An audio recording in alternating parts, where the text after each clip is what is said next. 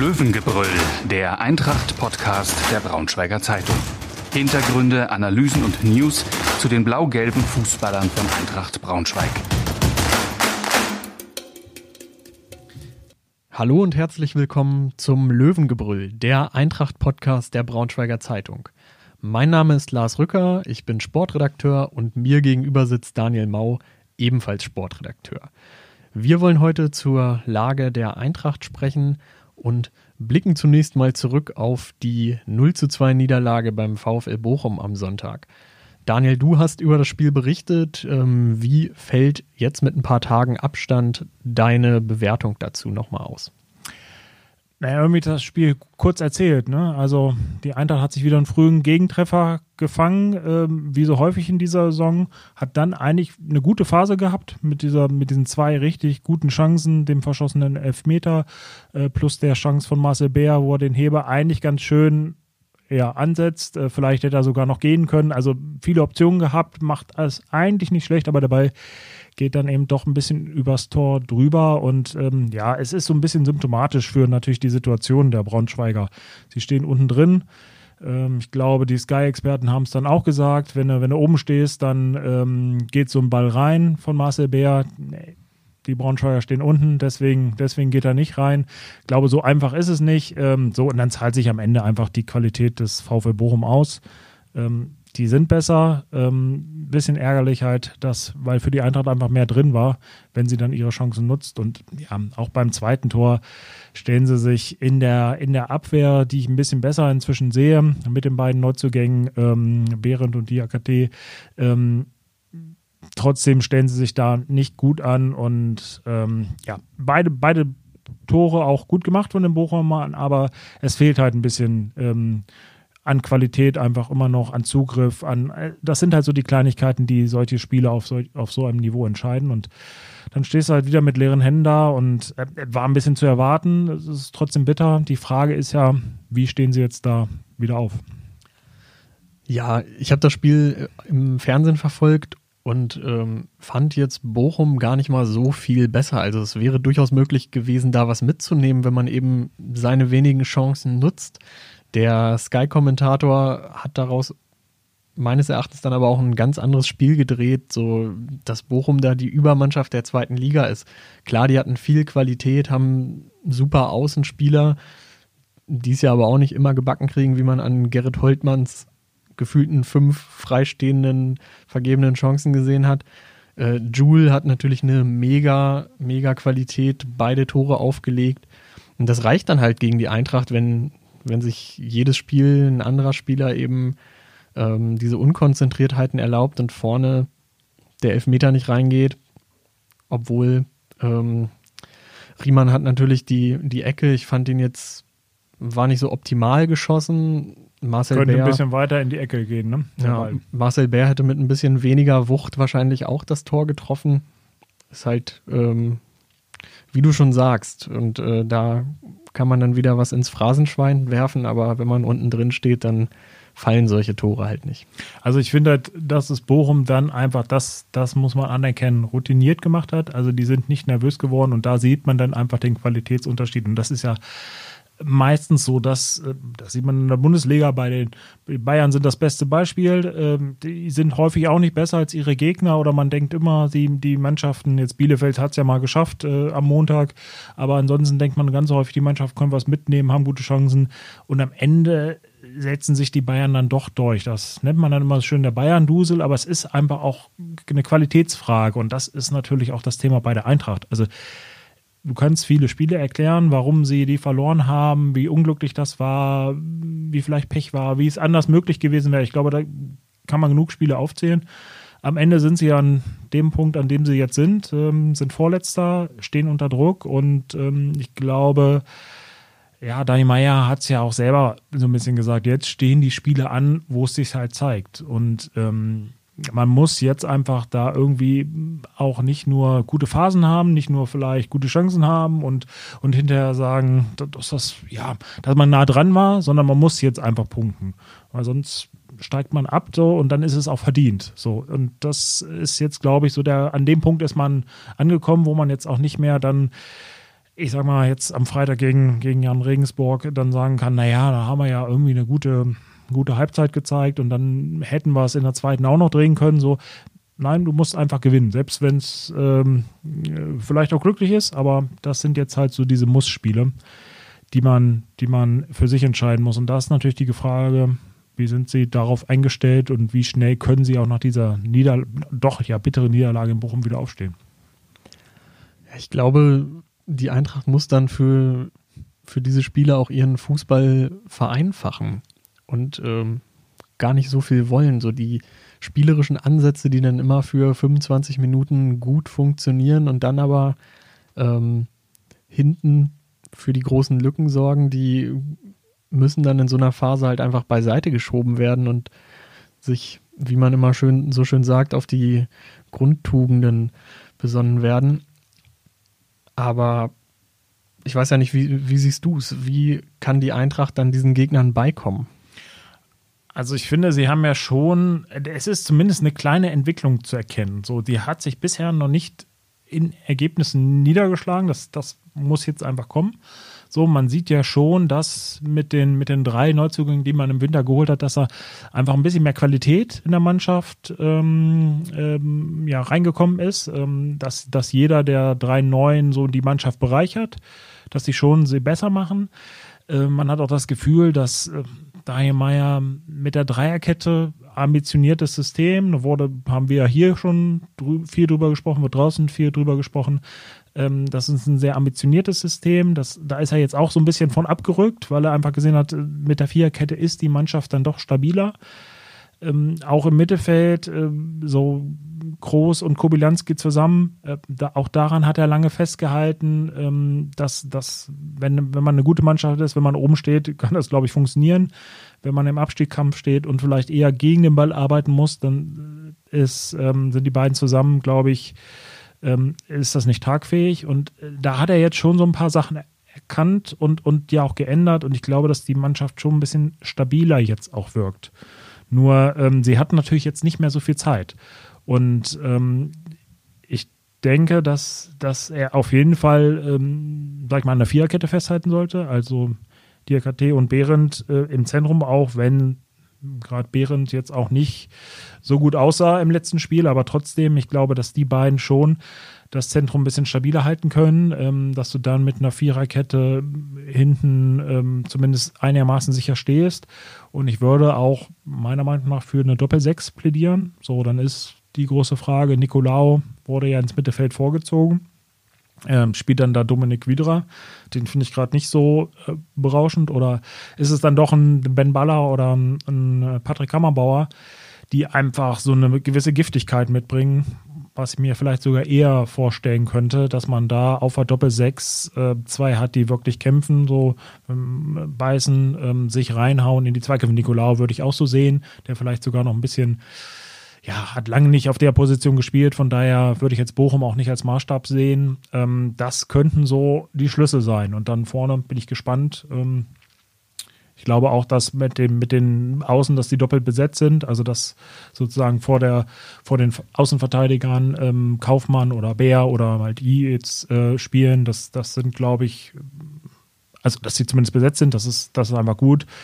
Ähm, dass es der Mannschaft ähm, ein bisschen Struktur und Stabilität gibt. Und ähm, ja, ich bin gespannt. Ich weiß nicht, wie es du siehst, wen du, wenn du auf der Doppelsechs sehen würdest, aber das ist um, für mich die große spannende Frage jetzt auch mit Blick auf das Spiel am Freitag. Ja, vielleicht nochmal ein kleiner Schritt zurück. Du hast gesagt, du siehst die Fortschritte, die sehe ich auch, aber ich finde auch, dass die Rückschritte in gewissen Spielen dann ungleich größer sind und das macht mir so ein bisschen Sorgen.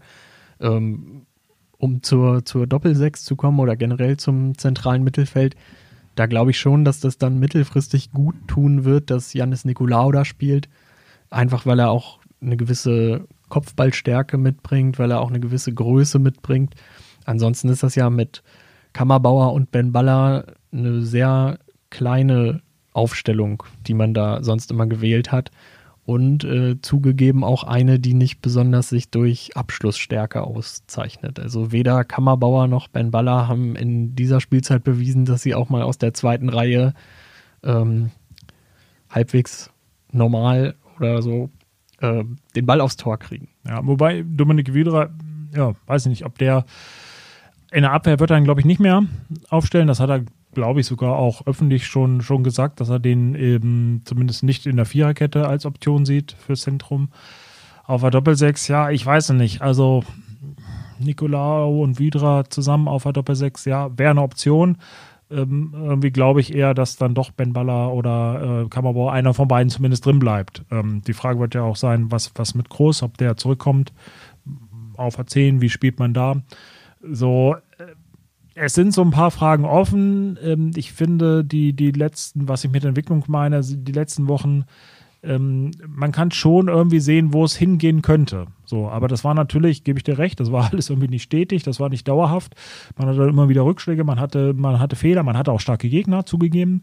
Ähm, deswegen sage ich, jetzt ist irgendwie so die Zeit gekommen, wo dann, wo dann halt auch keine Ausreden mehr herhalten können. Jetzt, jetzt muss es die Mannschaft einfach zeigen ähm, dass sie, dass sie zweite Liga kann. Und Dajemeyer muss natürlich auch zeigen, dass er diese Mannschaft äh, voranbringen kann. Äh, viele Probleme, die er hat, die wir beschrieben haben, ähm, sind erklärbar. Das liegt nicht alles, alles an ihm. Ein paar Fehler hat er aber auch, denke ich mal, gemacht.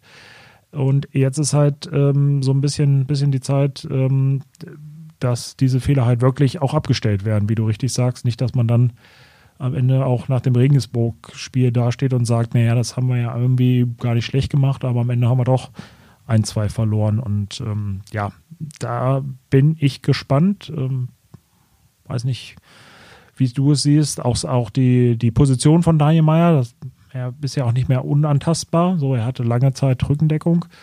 Ähm, jetzt wird die Kritik, glaube ich, im Umfeld auch schon schärfer. Der Druck auf ihn nimmt auf jeden Fall zu. Das das äh, kann man nicht verleugnen. Ähm, ich finde auch, man, man merkt ihm an, dass ihm das zusetzt. Er wirkt in den, in den Pressekonferenzen oder wenn man ihn mal gesprochen hat, schon ähm, so ein bisschen angefasst von der Situation, verliert dabei aber auch nicht seine, äh, seine analytische Art. Das äh, ist ja auch eine seiner großen Stärken, dass er es relativ gut auf den Punkt bringen kann. Und ähm, deswegen traue ich ihm auch zu, den Turnaround da noch zu schaffen. Das traue ich ihm auch zu. Also ähm, ich glaube schon, also du hast es ja richtig beschrieben, er hat seine große Stärke ist, dass er, dass er das ähm, sehr klar analysiert, auch die Probleme, er spricht sie auch klar an. Ähm, er wirkt auch sehr souverän im Umgang mit, mit Problemen. Ähm, er ist natürlich jetzt auch so ein bisschen ja, angefasster oder wie man es beschreiben will. Natürlich, äh, glaube ich, geht ihm diese Situation. Er weiß, glaube ich, auch um die Situation, dass es jetzt auch für ihn eng werden könnte, ähm, kennt die Mechanismen des Fußballgeschäfts. Ähm, von daher würde mich wundern, wenn das jetzt äh, total an ihm vorbeigeht. Aber er lässt sich dann doch im Gegensatz zu vielen anderen Trainern, die wir hier auch schon erlebt haben, ähm, da nicht so von beeinflussen. Er weiß, dass das dazugehört. Äh, und ich glaube, das könnte halt äh, schon ein positiver Aspekt für ihn und dann letztlich auch für die Mannschaft sein, wenn die das ähm, von sich weghalten kann. Und da, aber letztlich, egal wie man es wie man's dreht und wendet, es hängt natürlich von den Ergebnissen ab. Ne? Also auch das äh, ist ihm, glaube ich, bewusst, wenn man jetzt irgendwie, sag ich mal, die nächsten zwei Spiele immer noch nicht ähm, gewinnt. Ähm, erst ein, ein Sieg in diesem Jahr, glaube ich, in acht, in acht Spielen. Das ist, ähm, auch wenn es starke Gegner waren und auch wenn ein paar Spielverläufe unglücklich waren, ist das einfach zu wenig. Da, da muss mehr kommen. Und wenn sich diese Serie dann fortsetzt, dann ja, fehlen natürlich dann auch irgendwann die Argumente. Und ich glaube, das ist ihm auch bewusst. Deswegen ist er wahrscheinlich auch, ähm, merkt er da so ein bisschen den Druck. Obwohl ich immer noch finde, dass er damit relativ gut umgeht. Da stimme ich dir auf jeden Fall zu. Ähm, zumal ja auch der, der Weg, den er auch im Sommer angekündigt hat, von dem er auch zumindest was seine spielerische Note angeht, da ist er ein bisschen von abgekommen, aber ähm, wenn er das hinkriegt und stabilisiert, dann glaube ich schon, dass das ein zukunftsträchtiges Konzept ist. Aber Fußball wird ja nun im Hier und Jetzt gespielt und ich glaube schon, dass der ein oder andere auch aufgrund der Erfahrungen der letzten drei Jahre jetzt schon relativ nervös ist. Sowohl auf den entscheidenden Positionen als auch bei den Fans vor den TV-Geräten. Und man sieht ja, nicht, nicht alle Vereine bewahren so lange die Ruhe wie die Eintracht.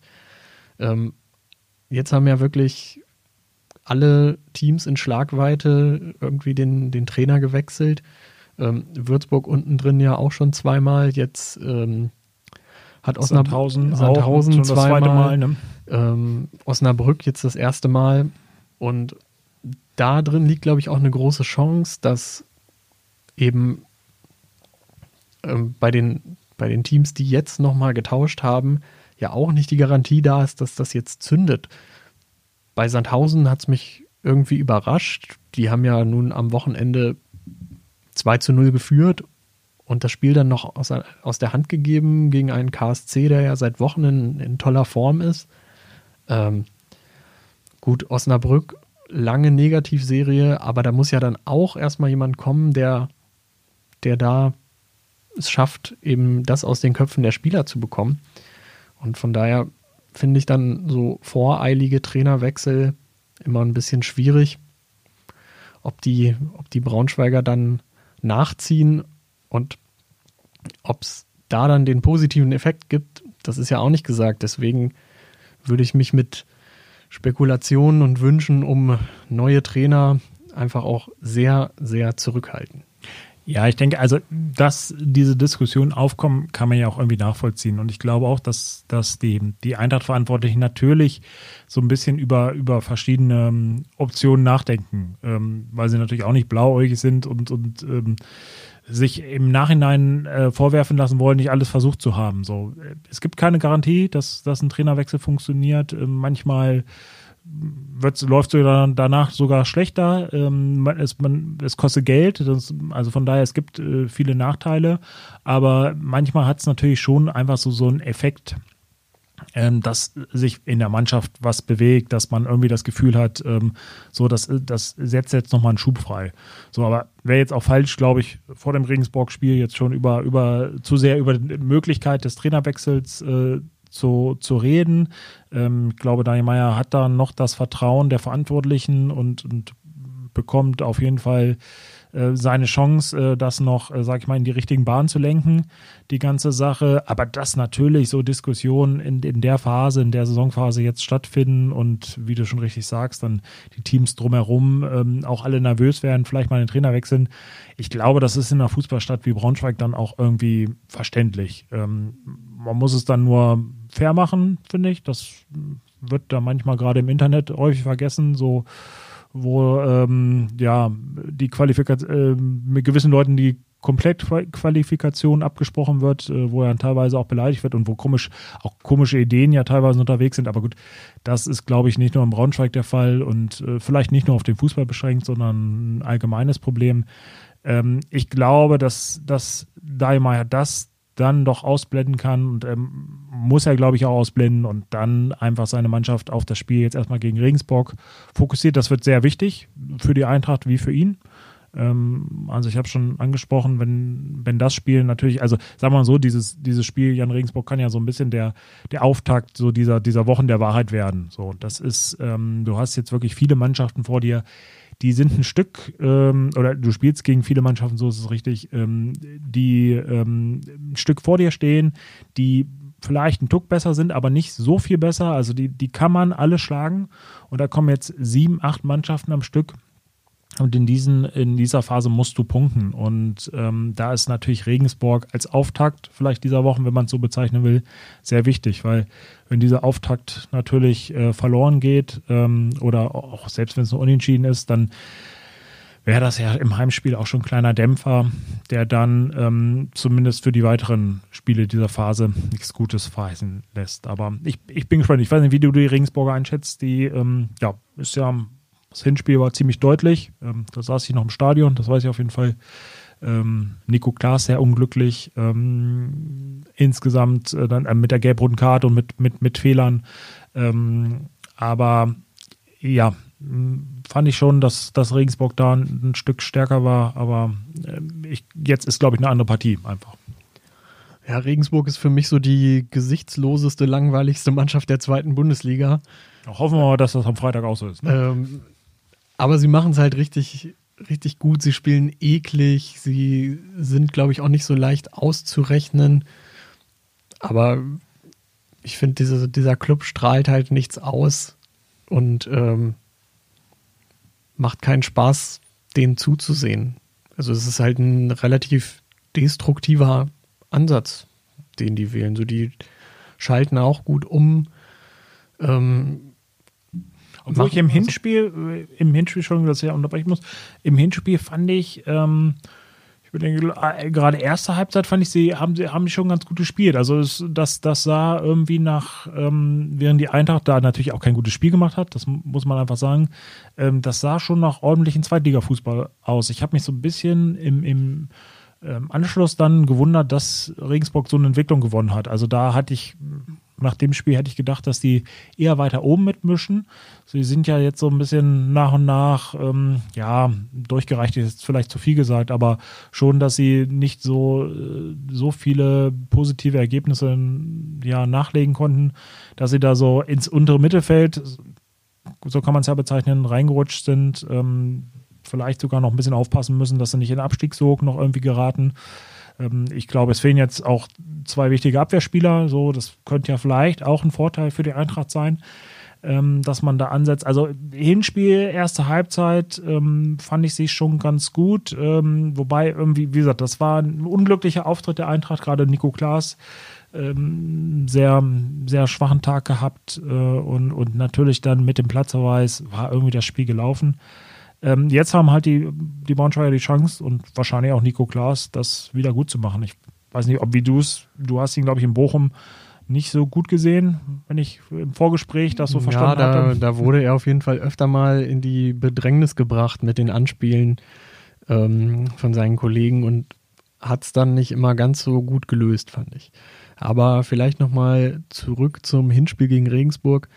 Das wird ja von vielen auch aufgrund der der Höhe des, des Ergebnisses immer so als einer der Negativhöhepunkte der, der Hinrunde wahrgenommen. Ich fand aber, dass die Eintracht da ihr bis zu diesem Zeitpunkt ähm, bestes Saisonspiel abgeliefert hat. Also fußballerisch war das ähm, bis zum Strafraum super, super gut. Sie hatten auf jeden Fall also, zwei, zwei drei gute Chancen. Ben Baller hatte, glaube ich, diese Riesenchance. Mhm. Proschwitz auch noch. Und dann kriegst du halt durch eben diese individuellen Fehler, über die wir ja schon die ganze Saison reden, die, ähm, die Tore und stehst dann nicht mehr auf, was ja dann auch normal ist. Es war zumindest nicht so schlecht wie gegen Darmstadt oder in Darmstadt, war es ja, glaube ich, sogar das. Genau. Das Spiel, das 0-4. Das, das war noch besser, äh, schlechter, muss man so zu sagen. Ja, da erinnere ich mich auch nur ähm, sehr dunkel dran aus, aus guten Gründen. Ja, aber jetzt am Freitag, ähm, da kommt es dann halt drauf an, dass die Mannschaft sich zusammenreißt, dass, äh, dass dann wirklich jeder für jeden in die Bresche springt und ähm, aber auch das Spielglück so ein bisschen stimmt, ne? dass, dass so Bälle auch mal reingehen oder dass man eben sich mit, mit aller Macht dann in, in den Kopfball wirft oder Richtung Ball gerätscht damit es dann eben nicht wieder zu der Situation kommt, die es in den letzten Spielen so häufig gab. Also es sind ja, finde ich, so zwei Themen. Also das eine ist die, die Defensive, die ich prinzipiell durch, durch die beiden Neuzugänge jetzt irgendwie verstärkt sehe. Und ähm, dass man, ja, dass es da jetzt eigentlich eine Basis gefunden hat, aber dann zieht sich halt doch immer wieder durch, dass irgendeiner patzt, dass äh, wie jetzt in Bochum, dass, dass dann eine Ecke reingeschlagen wird und dann steigt der relativ, ähm, ja, mit Wucht, ähm, aber dann doch irgendwie nicht richtig gestört, am, im Fünfer sogar hoch äh, und kann einköpfen. Ähm, auch vor dem, vor dem zweiten Tor ähm, fehlt dann so ein bisschen der Zugriff. Also ähm, da ist schon eine Verbesserung oder eine gefühlte Verbesserung vorhanden, aber sie muss natürlich jetzt auch mal 90 Minuten greifen. So, das hilft dir am Ende nicht, wenn du, wenn du sagst, ja, wir haben das eigentlich, stehen wir besser und ähm, verteidigen das irgendwie die meiste Zeit ganz gut weg und dann, dann am Ende kriegst du trotzdem zwei Tore. So, das ist der eine Punkt, ähm, der einfach anders laufen muss. Und dann ist es natürlich auch so ein bisschen, dass man das Gefühl hat, wer soll gerade die Tore schießen. Ne? So Martin Kobilanski, ist aus der Form, ist gerade irgendwie nicht mehr ähm, als ähm, nicht mehr als ein Einwechselspieler. muss man. Er hätte in Bochum jetzt äh, spielen können durch die, durch die Sperre von Felix Groß, ähm, der gelb, ges gelb gesperrt war, ähm, war ja die Chance zumindest da, ihn zu bringen. So, da hat sich Daniel Meyer, wie ich finde, auch gibt es gute Gründe für gegen entschieden, ähm, weil Kobylanski hat man halt dort das Gefühl, kann der Mannschaft jetzt nicht so die Impulse geben. Ähm, die Frage ist, wer, wer, wer ist in der Offensive, äh, der, auf dem man bauen kann. Marcel Bär hatte mal jetzt wieder zwischendurch eine ganz gute Phase, taucht dann wieder ab. Ähm, Nick Proschwitz war schon lange auf dem, auf dem Tor. Ähm, Fabio Kaufmann, ja, immer gut, immer bemüht, aber manchmal dann auch wieder glücklos. Ähm, ja, und dann unser Neuzugang, ich weiß nicht, wie siehst du, in, der, in welcher Konstellation erwartest du sie gerade vielleicht? Das ist für mich auch eine spannende Frage, wie sie da auflaufen werden. Ja, ich rechne eher mit der Rückkehr der Offensive aus dem Hannover-Spiel könnte, also Wunschvorstellung wäre allerdings, dass man vielleicht Proschwitz stürmen lässt und ähm, G hängend dahinter spielen lässt. Das könnte gut funktionieren, einfach weil. Und dann Bär und Kaufmann außen? Also groß, dann, vielleicht sogar auf der Bank. das, das müsste man gucken. Oder ob man es dann so ein bisschen variabler löst, dass äh, G dann doch den Flügel besetzt, mhm. aber eben immer wieder sich ins Zentrum dann fallen lässt. Ähm, aber dann wird es natürlich auch wieder voll, wenn Groß spielt. Ähm, ich finde allerdings, dass Proschwitz, der wird ja da total belagert. Da sind ja teilweise zwei, drei, die, die den bearbeiten, entweder abwechselnd oder auch zusammen. Und dann ist ja klar, dass der nicht mehr ähm, als Ziel, äh, Zielspieler so zum Tragen kommt. Und ich finde, dafür macht das immer noch sehr, sehr gut. Gewinnt unheimlich viele Kopfballduelle äh, legt gut ab, aber wenn, keiner nachrückt und ähm, keiner ihn unterstützt, dann steht er da vorne halt auch auf verlorenem Posten. Prinzipiell ist es ja auch nicht verkehrt, wenn du, wenn du zwei oder vielleicht sogar drei Gegenspieler bindest. Das bedeutet ja für deine Mitspieler, wie du schon richtig sagst, wenn sie dann vernünftig nachrücken, dass da eigentlich Räume sind. Ja, das wird so ein bisschen das, wie gesagt, das ist das andere Problem, dass man auch, ähm, auch da gibt es immer wieder gute Ansätze, aber irgendwie passt das natürlich auch nicht zusammen. Ne? Also, so wenn, du, wenn du vorne triffst, dann kriegst du hinten dann doch irgendwie mehr Tore oder du, ja, ähm, bist hinten einigermaßen sicher und, und dann passiert aber vorne nichts. Sie müssen es natürlich mal irgendwie jetzt auch zusammenkriegen und ähm, ja, einfach so ein Spiel gewinnen. So, da braucht man, glaube ich, nicht drüber diskutieren, dass das muss irgendwie gewonnen werden, das Spiel gegen Regensburg. Und ich glaube, dann hat man ja vielleicht auch wirklich, wenn man da sitzt, ein Erfolgserlebnis hat, dann geht man, glaube ich, auch vielleicht wieder ganz anders in diese, in diese, diese entscheidenden Wochen rein, weil das, ja, Endprogramm, die letzten fünf Spiele sind, glaube ich, drei sehr, sehr schwere Auswärtsspiele. Ich glaube, da wird es dann wird's, ähm, einfach sehr schwierig, dann die nötigen Punkte zu holen, wenn du sie noch brauchst. Also du musst jetzt schon irgendwie in den nächsten sieben, acht Spielen zumindest vielleicht ähm, ja, auf Platz 15 kommen, dass du da irgendwie ähm, so dran bist, vielleicht sogar einen kleinen Vorsprung hast vor, vor, den, vor drei Mannschaften, die hinter dir sind, ähm, um dann halt 15. oder im Zweifel dann auch 16. zu werden. Also ich glaube, in der aktuellen Situation würden viele da, auch das sogar nehmen, die Chance dann in, in der Relegation ist klar zu machen, auch wenn das nicht die Wunschvorstellung ist, weil da kann dann irgendwie viel passieren, aber im Moment äh, muss man ja leider sagen, dass, dass die äh, regulären Nicht-Abstiegsplätze ja doch ein bisschen weg sind. Äh, fünf Punkte sind es, glaube ich, auch Osnabrück. So, das ist die Mannschaft, die ich auch am ehesten hm, ja, nicht nur wegen des Trainerwechsels, ähm, sondern so ein bisschen natürlich auch, weil sie wirklich vielleicht nicht so stark sind und, und auch keine gute Phase jetzt hinter sie haben. Das, das ist die erste Mannschaft, die ich jetzt sage, die man da noch kriegen könnte. Ähm, so gut, Sandhausen musste eh holen und Würzburg musste hinter dir lassen. Also das sind, glaube ich, so die Konkurrenten, mit denen sich die Eintracht messen muss. Der Rest wird schon verdammt schwierig, glaube ich. Ja, du hast das Restprogramm angesprochen. Da hat man ja Fürth auswärts, Düsseldorf auswärts, Würzburg zu Hause, HSV, HSV am letzten Spieltag dann noch auswärts. Ähm, genau, wer weiß, wenn die dann vielleicht noch Punkte für den Aufstieg brauchen, das kann, ja, kann von Vorteil sein, aber das sind jetzt zu viele Spekulationen. Aber auf jeden Fall sind es drei schwer auswärts. Genau, auf dem Papier sieht es aktuell schwer aus. Andererseits, am Ende ist der HSV am letzten Spieltag schon aufgestiegen. Düsseldorf und Fürth haben sich vielleicht schon auf, aus dem Aufstiegsrennen verabschiedet und Würzburg hat schon keine Chance mehr auf den Klassenerhalt. Dann reden wir schon wieder über eine ganz andere Gemengelage, aber viel, viel Spekulatius dabei. Und äh, eins, wenn ich unterbrechen darf, das muss man ja sagen, ähm, das zeigt ja die Eintracht-Geschichte. Da ist ja eigentlich äh, ohne Drama den, auf, Genau, ohne Drama und auf den Fußballgott würdig ja. im Zweifel auch nicht setzen, dass das alles so läuft. Also von daher, ich glaube, man muss schon in den nächsten sieben, acht Spielen möglichst viele Punkte holen, um da eine Chance zu haben. Ähm, Daniel, wie sehr ist es eine Kopfsache bei der Eintracht und ähm, welchen Einfluss haben vielleicht auch die Fans, obwohl sie nicht im Stadion sind?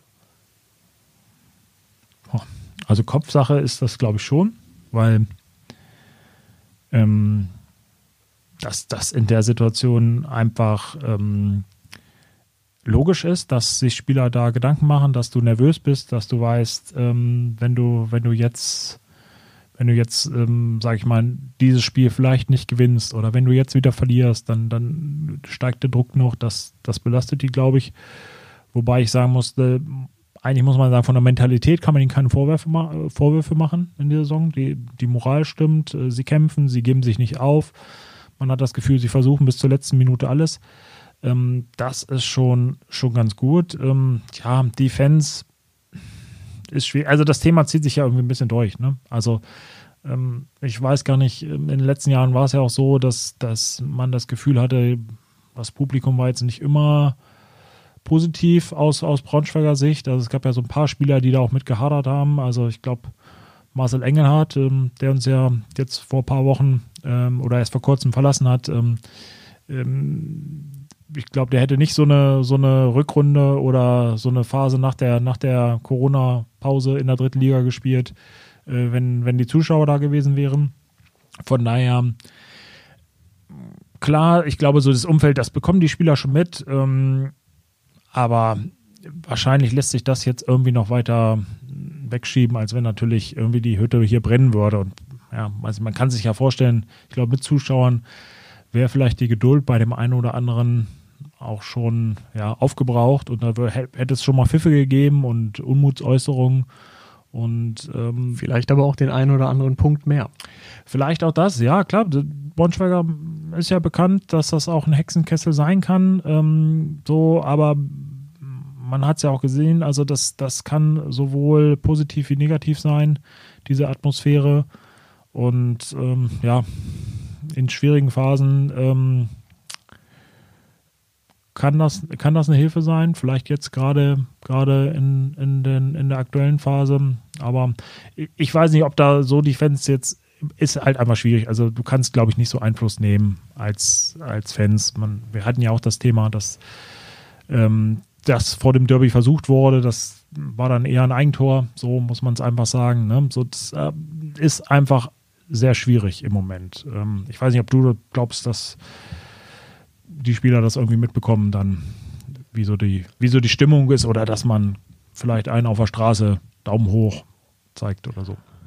Ja, es wird ja immer gesagt, dass, äh, dass die Spieler sich von sowas freimachen und auch nicht in die sozialen Medien gucken und auch nicht die Schlagzeilen über sie lesen.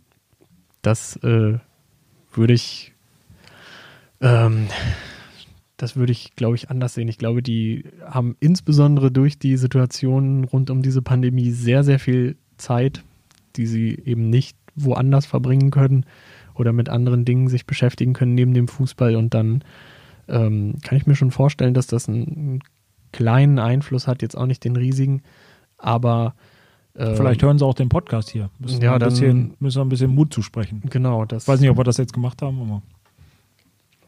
Das sehen wir dann am Freitag. Und das ist vielleicht die gute Überleitung, denn da ist ja auch kein Publikum dabei. Äh, nur wir und ein paar andere Journalisten und ich glaube ein paar Ehrengäste.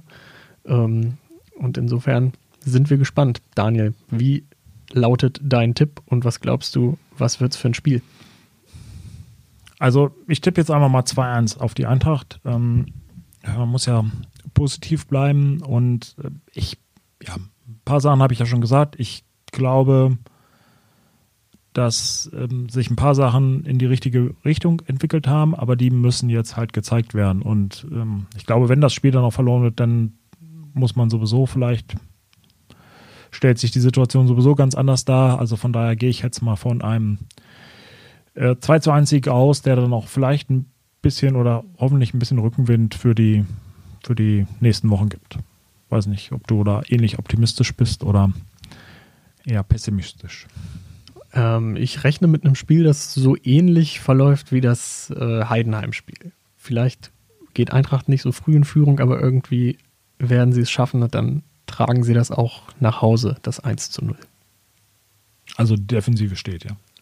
Die Defensive steht. Naja, okay. Schauen wir mal. Okay, alles klar. Das war's dann schon wieder vom Löwengebrüll. Wir hoffen, ihr hattet Spaß und dann sehen wir uns vor dem oder hören wir uns vor dem nächsten Heimspiel wieder.